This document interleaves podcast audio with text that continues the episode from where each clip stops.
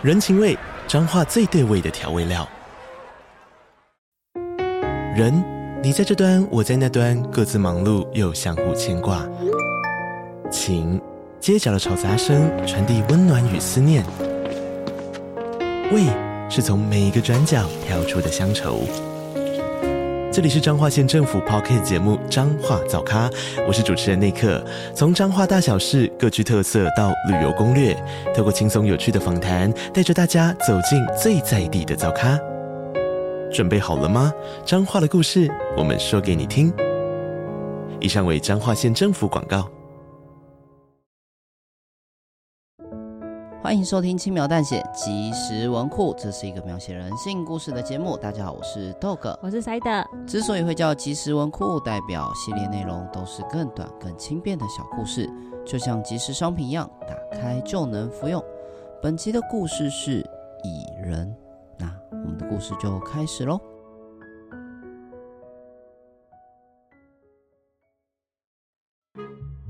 一只蚂蚁从我面前爬过。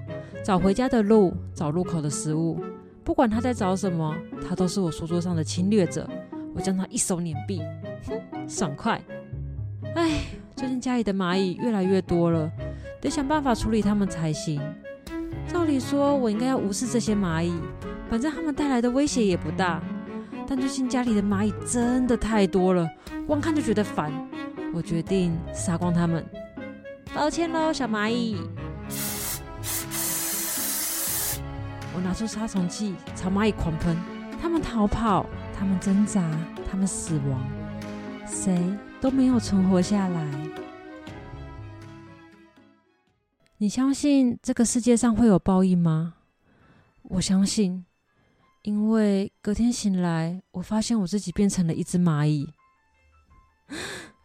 这这是我吗？哎，菜鸟，你在干嘛？想偷懒呐、啊？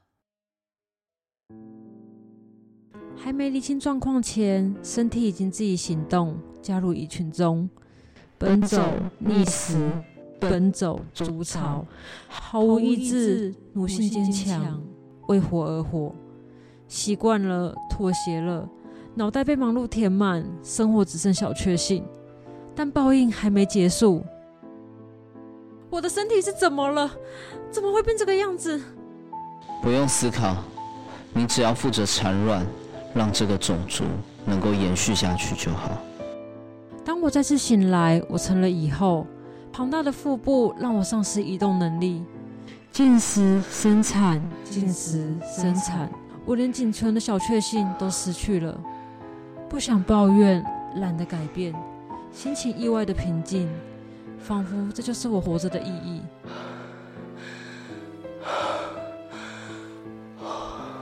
是啊，不去思考就好，多轻松啊！我不再是一只蚂蚁，而是蚁群中的一个单位。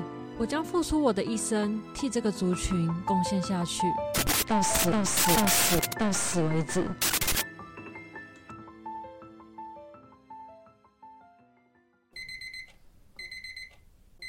将我拉出蚁中噩梦的是手机的闹钟声。睁眼环顾四周。是我再熟悉不过，不到十平的小套房。关掉闹钟，整理仪容，换上制服，出门上班。呃，手怎么这么痒啊？袖子里好像有什么东西。蚂蚁。通勤的路上觉得手一痒，拉起袖子，一只迷路的蚂蚁在我手臂上乱窜。照理说，我应该要碾毙它。但想起昨晚的梦，我迟疑了。我将它放在路边的草堆中。小蚂蚁要好好活下去哦。这一刻，我才理解，我与蚁并无差异，为活而活，奉献给秩序。啊，感觉做了一件好事。今天下班后去吃点好吃的吧。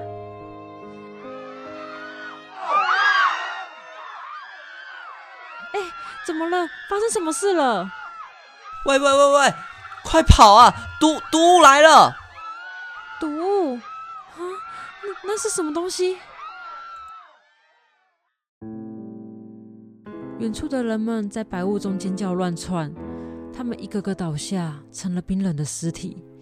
雾白色的气体很贪婪，它还在不断的扩张，想吞噬掉更多的生命。照理说，我应该跟着大家一起逃跑，但我想到那只被我放生的蚂蚁，我竟然回头去找它。我疯了，我一定是疯了。那只蚂蚁对我来说有什么意义吗？但身体已经在行动，无视我脑中的提问。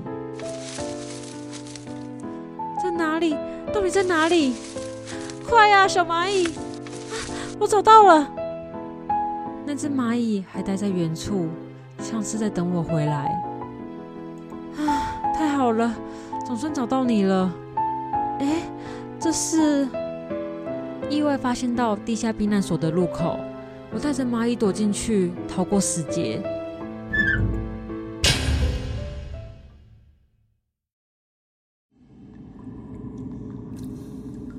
不知道在这个避难所待了多久，独自面对这个阴暗的空间，让我丧失时间感。刚刚的毒物到底是什么？其他人有逃跑成功吗？现在外面安全了吗？我上班是不是要迟到了？工作呢？家人呢？明天呢？未来呢？被黑暗包围着，让我没有活着的感觉，只剩下不安与恐惧。手中传来蚂蚁移动的触感，像是在提醒我什么。我想起昨晚的梦。是啊，别想太多，放弃思考就好。多轻松啊！我闭上眼，放空自己，让一切顺其自然。看来毒物已经散去了。风波平息，这里安静到连一只蚂蚁的出现都能成为噪音。离开避难所，遍地的尸体，死寂的气氛，我成了这个街道唯一的幸存者。小蚂蚁，谢谢你。这会不会是你的报恩呢？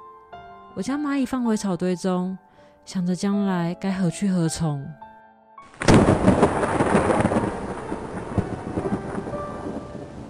此刻，天空的巨响声吸引我的目光。看到那个东西后，我才知道，原来我的报应还没结束。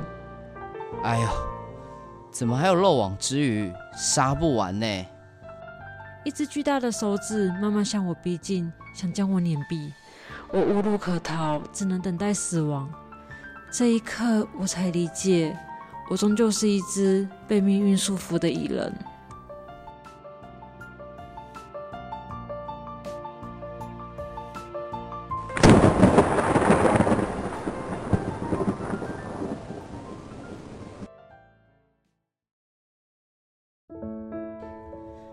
感谢收听轻描淡写即时文库。以上是蚁人的故事内容。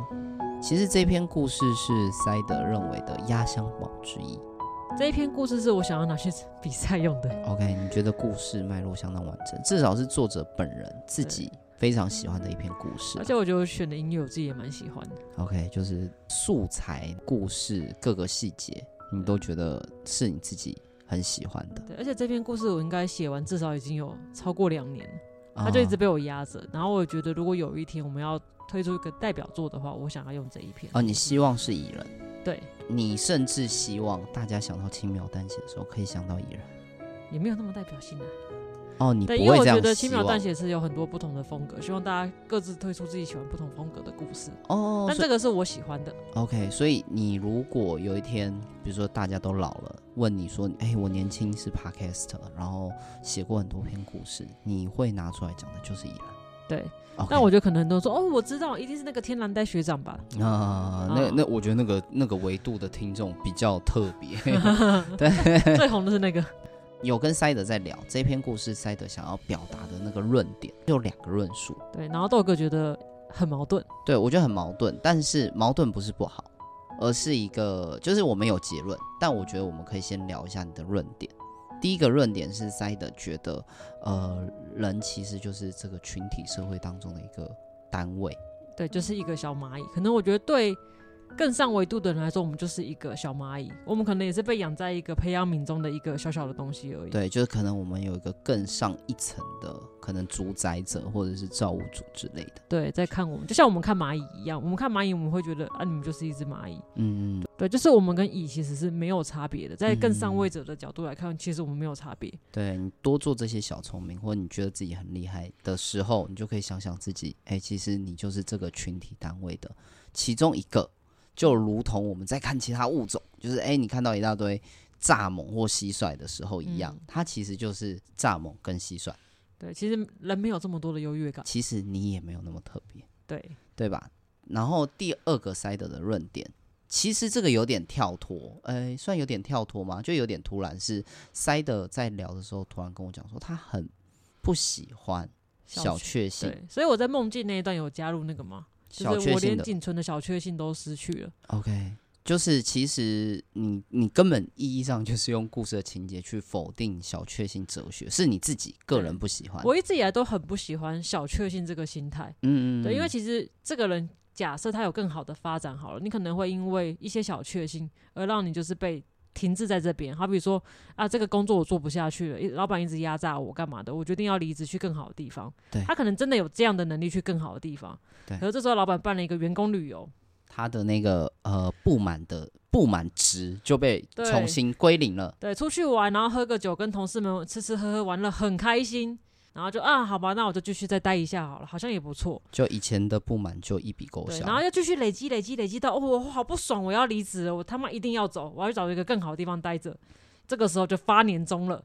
哦，你期待大家变成赛亚人提离职？对对，其实塞德的意思是说，呃，他觉得，呃，这种小确幸哲学很容易把一个人。固化在这个组织或体制当中。对，因为我以前在职场真的看到很多，是你自己的亲身经历。对，看到很多这样的状况，那我会觉得说，就是你蛮可惜的。OK。对，或者说我今天心情很差，很多事情其实你是可以立刻去解决它，但是你就是选择去吃一顿美食，想办法忘记那个不好的心情，然后明天再日复一日，然后再继续抱怨。对，你的生活不会有好转，好转，对不起。OK，就是你就会一成不变嘛。对，所以其实这两。呃，跟你前一个论点是冲突的地方在这边吗？对，我觉得人就是啊，对不起，人不可以太膨胀，但是我觉得也不能太消极，嗯，对，不然你的人生会活不精彩。对，其实第一个论点是塞德是用很宏观的，嗯、就是说，哎、欸，其实你人呐、啊，每个人都没有特别了不起，虽然你可能大家都觉得自己是一个独立的个体，你可能在这一这一个群体里面混得还不错，对，但你再怎么样了不起，你也就是一个人，对，对，对，其他物种来说，你就是。这个群体的其中一个，对对，但第二个论点是一个很主观的论点，就是从自己出发。如果你一直相信这个小确幸，你一直沉醉在这个呃这个死循环当中的话，你就永远不会有新的可能。对，我会觉得很可惜啊，对，就是你永远就是被困在这个地方。对，你永远很难有差异，因为小确幸可能会把你治罪在这个群体当中。啊，你用“置罪”这个词蛮好的。嗯，就是你就会很沉沦在里面。对，那我会觉得真的是蛮可惜的。你会觉得小确幸哲学是一个毒药，对一个人来说啊，对毒药。这两者的冲突点就在于，一个是哦，我认为你再怎么样厉害，你就是这个群体的其中一个单位。然后第二个论点是，如果你一直相信这个的话，你很难创造新的可能，你很难变成一个很差异化、很活跃的个体。嗯，所以我觉得这两件事情本身是矛盾。但我觉得也可以间接看得出来，你为什么喜欢这篇故事。它很接近我的世界观跟理想。对，因为其实你就是塞的个人的生存哲学或生存美学，就是用这两个论点在跟自己沟通。等下我会不会因为就是这样子，然后过得不上不下？呃，也不是，什么意思？就是他完全落实在自己的生活当中。就是当一个人膨胀或很得志的时候，你就用很宏观的论点去想一下，哎、欸。哦你其实也没什么了不起，所以我说，我就说我被夸奖的时候，我都觉得说啊，大家可能只是就是做做表面功夫而已。其实我真的没有这么了不起，我只是刚好运气比较好一点点。OK OK，反正就你你等于是把呃你的成功视为一个哦运气，对，就反正那些那些夸奖的话，我可能都会乘以零点一这样子。对，就是当然背后有自己的努力，但是呃，一定有很大一部分的运气，对，或者是靠别人，就是有些可能是团队的努力，那只是我刚刚好被看到而已。对，也是运气的一种嘛，就是我拿到了一个神队友的运气，对，或天时地利人和的一个运气，没错。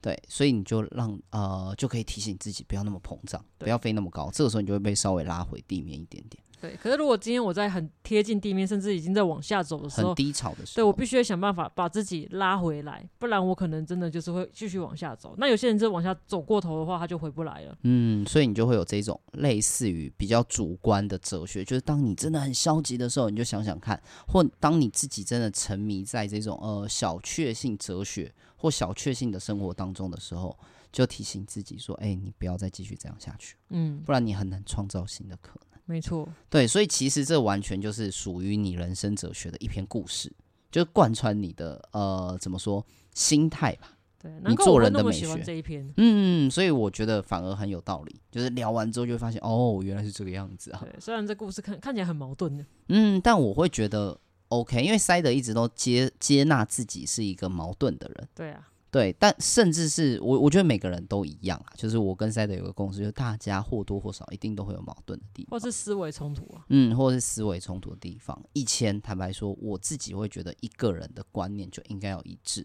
如果你你这个人的美学是一个积极正向，那你就应该积极正向到底，不然你这个人的人设其实就冲突。嗯、对，但事实上是呃真实的人生。并不是像故事一样，每个人的人设只有一种，他在不同的维度可能会有完全不一样的属性。我觉得，因为人很复杂哦，对对，而且你可能会因为遭遇了什么事情，然后而去做改变哦，对，所以你不可能的，你的思维是一直都是这个样子。嗯，能理解，就是也会一直改变啦。以前觉得对的事情，搞不好现在看来看，有一些事情会不对。嗯，对，有的时候成熟或者长大不一定是做出正确的选择，而是做出不一样的选择而已。对，做出你觉得是对的选择。每个人随着成长做出来的选择，其实都是当下最好的选择。最好的选择。对，你可能长大后再回去思考，会说：“哎，我那时候为什么会做这样的决定？”对。但是那时候的你，就是觉得那是最好的选择啊。就是这个所谓的最好，是包含主观跟客观的。对，对，就是他可能是我当下心情就想这么做。再往前讲一点，我们刚刚讲到矛盾嘛，塞德接受自己是一个矛盾的人，然后我们有讲到说，诶，每个人成长历程都会做出不一样的选择。但我想针对矛盾这件事情啊，我自己其实有不一样的想法。但我很好奇，你目前为止，你有没有觉得你有一些比较矛盾的思维？因为我觉得这已经有点像是植入我，我前面有提到嘛，我认为一个人的人设应该要维持，就是我这边讲人设不一定是。外显的人设，而是你跟自己沟通的人设。嗯。所以我以前跟自己沟通的人设，就是我的人设就是要单一，就是对我自己的。比如说，我是一个腹黑的人设，然后外显怎么样我都不管，但我自己就应该都会是腹黑。所以，当我有一些可能比较呃用善良好像有点过头，反正就是比较正向或者比较人性化的心态的时候，我就会有点否定自己，我就觉得嗯，你好像有点不太。不太符合你自己的人设啊，但你说那是建立人设啊，对你的表现方式。我说你自己心理上的一些思维冲突或是价值观。哦，对对，其实我这边讲人设，呃，就是或者是我前面讲的人设，一直都是有点价值观或是做人的美学。哦，对，我用人设这两个字去概括，所以我一开始其实不能接受自己矛盾，或我接受自己，如果我发现有任何事情矛盾的话，我就会想说，哎，其实你我有盲点，我应该要去改。但我觉得人其实是没有这么容易发现自己的盲点，就是起码我比较消极的是，当我遇到了，我主动的做法是我尽量维持，而我消极的做法是，如果我发现了，我就去调整。如果我真的看到，我是真的心里面会去改，会去跟着去想办法调试。就是说，哦，我如果是一个卑鄙的人设，我以后看到这个，我就试图让自己可以更漠视一点，或让自己更不要那么在意一点点。有没有实际上的？例子，哎，嗯，我觉得这个其实就像男女朋友在吵架，或你跟你的妈妈在吵架，说你每次都，然后当你要去翻说哪一次的时候，你会没有印象？我正常都会没印象吧？等一下，对我，我觉得这件事情对我来说就是这样子，嗯，就是哎，到底要有有什么事机哦？嗯，我想看看，一时半刻我会完全没有，甚至你要我很认真去想或作答，我没有办法迅速的告诉你到底是哪一件事。那假设啦，就是以消费习惯来说好了，我就觉得你有时候蛮冲突的啊。哦、对，其实你对你自己买东西是非常的苛刻节俭，就是你即便很想要，你还是不敢买，然后你每次买都要想超级久。对。但如果今天是呃，假设人家小朋友突然说要买个什么东西。嗯其实那东西也不便宜吧？假设他要买一个什么玩具什么的，你是几乎没有什么想，然后就买给他了。哦，对，对先撇开几乎没什么想就买给他一个昂贵的东西，是不是一个正确的事情？我知道了，你想说的是，对，就是我觉得这个对我来说，就是你的这个两个表现是非常的冲突。对自己节俭，对你自己超级苛刻，大方，这算是一个很奇怪。我觉得这本身算是一个。常见的消费行为啦，嗯，就是对自己苛刻，然后但没有，我是说你平常会去比价或是干嘛的，可在那个时候你比较少那样的行为。哦。我现在会，其实一直都有啦，可是很少，就是你对自己买东西会特别特别特别的比价，对啦，就是然后还会想很久啊，我要对，然后我要怎么样用什么信用卡，然后会买到最高效益什么的，对，会做满，对你买自己东西的时候会这个样子，对，很奇怪。我补充一下，塞德刚刚讲那个情境是。比较像是我们可能走在大卖场，嗯、或我们去逛百货公司。以豆哥自己买东西来说，我就会算爆。但小朋友，小朋友现在我也尝试去教育他说：“诶，如果可以的话，一样的钱，你可以有更好价值的发挥。嗯、就是你可以用更少的钱买到一样的东西，你干嘛不这么做？如果他不会花你太多时间的话，嗯，对。但我通常当下会买给小朋友，是考量到那个心情，就我希望他可以维持到哦。哦以后他长大回想起来，小时候跟大人一起在百货公司逛街，或跟大人一起逛街的时候，然后诶，当下看到一个很想要的东西，然后得到的那个满足的心理。那我知道我要怎么说，就是你在买自己东西的时候会非常的理性，我会做嘛。对，在带小朋友出来买东西的时候，会那个理性会突然不不见了这样子。哦，我我觉得是我会考量到小朋友感性的部分，可是我自己买东西的时候，我会先暂时忽略。掉我自己真的很想要的那个心情，嗯，然后我会去很认真的评估说，好，如果我真的很想要的话，我怎么得到它，或者是我到底需不需要它，嗯，对，我觉得比较不一样会在这边。但对我来说，这就是一个很冲突的话。我这样会冲突哦。对，就有时候你们一起逛街的时候，在后面看，我会觉得哇，超级冲突的。哦，对，你上一秒在那边爽啊，看了算了很久之后，哦，不买了不买了，然后到下一摊，小朋友可能想买什么，真的就是心动了，看得出来你是心动想要买的。啊，对，对，我会，我会行动。对，坦白说，我会行动，就是在允许的情况之下，比如说他有什么表现或怎么样，或者是能不能换。因为通常我要买给小朋友，哎，虽然讲这个有点多余，就是我会想，我要买任何东西给小朋友的时候，我会去思考说，这是不是对他来说是一个奖励，能够变成一个奖励。嗯、对，如果可以的话，还是说现在的心情，我应该要让他给他一个美好的童年。OK，对，因为我不想要让送就是给他奖励这件事情变得廉价。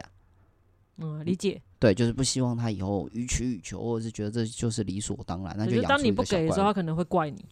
对，所以我会去衡量这个东西的重量，或者是我也会去衡量说，哎，这段时间，呃，过去这这个时期，我到底有没有给他什么东西，或者是这个时间点适不适合？嗯，对，我心里面在盘算的或在想的，真的是这个。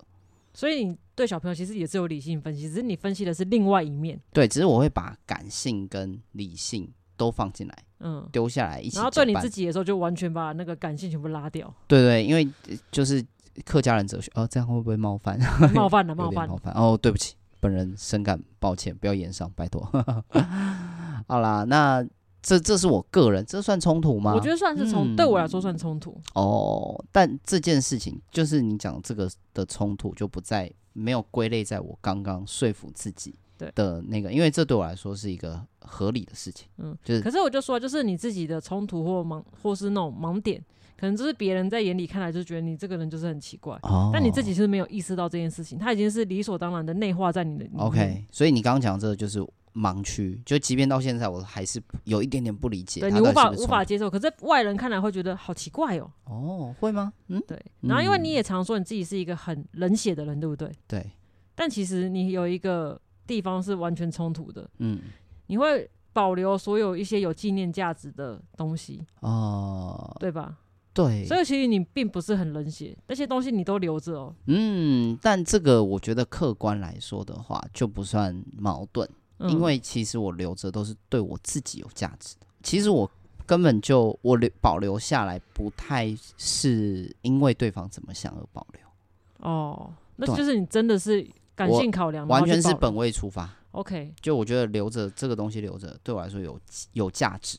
嗯，对，有意义，很爽这样。但你也不会就是回头把这些东西拿起来看呐、啊，或是怎么样？因为我大部分记得。OK，哎，就是就偶尔翻开，我觉得这种回忆的东西，就是偶尔翻开，你就会玩味一下，就很有趣。我们有一集电档时间，就让豆哥来回味，开箱回味一下他那些小东西好了。哎，我操，哎，他超多的。对，我都舍不得丢掉。对，而且有些还还什么只有盒子，他也留下来。哦，对，因为它背后有特别的意义。我只要看到，我就会想起。他是连包装的盒子都会留下来的人哦，超神奇的。对，这很神奇嘛。我觉得一般会留里面的东西，嗯、盒子不会留。Okay, 但有没有可能，就是因为里面的东西已经不见了，只能留盒子？可是，一般人来说，拆完之后盒子就会丢掉。哦哦，我不会。你是连盒子都不会丢？我觉得这个好神奇哦。哎、欸，我觉得这个是小时候，你你讲的这个是我拆礼物的一个，哎、欸，不是拆礼物，就是买任何东西拆东西的时候的习惯。嗯，因为我自己以前就很常发生那种买完，就是可能拆完之后外包装就丢掉，然后想退不能退，或有问题的时候没有办法哦，没有办法去找到正确的路径，因为大部分都会要求说你外包装啊，什么发票都要留着。但不是啊，那个鉴赏期过的时候你也不能退啊。哎、欸，是是，但你还是留着、啊。我就是留着，我通常都是在丢。其实我丢很多东西，只是我在丢之前，我就会去思考说它需不需要留。OK，所以他们通常是在这个时候被我接起来，被我留下来的产物。OK，所以你才会觉得那么神秘。我觉得很神秘。对，好，等一下我们之后有一集再聊断舍离，我们再聊一下我们丢东西的一个概念好了。OK，蛮有趣的。嗯，断舍离也可以，好，可以写进小本本。就电脑时间没有没有，那是脚本了哦，脚本。我们有一个叫故事叫断舍离。好，谢谢大家参与我们这呃下后续企划的讨论啊。好了，那我们今天就聊到这边喽。好的。那如果你喜欢我们的故事，欢迎追踪我们 FBIG 轻描淡写，也希望大家可以到 Apple Podcast 给我们五星好评，留言跟我们互动哦。感谢大家的收听，我是豆哥，我是塞德。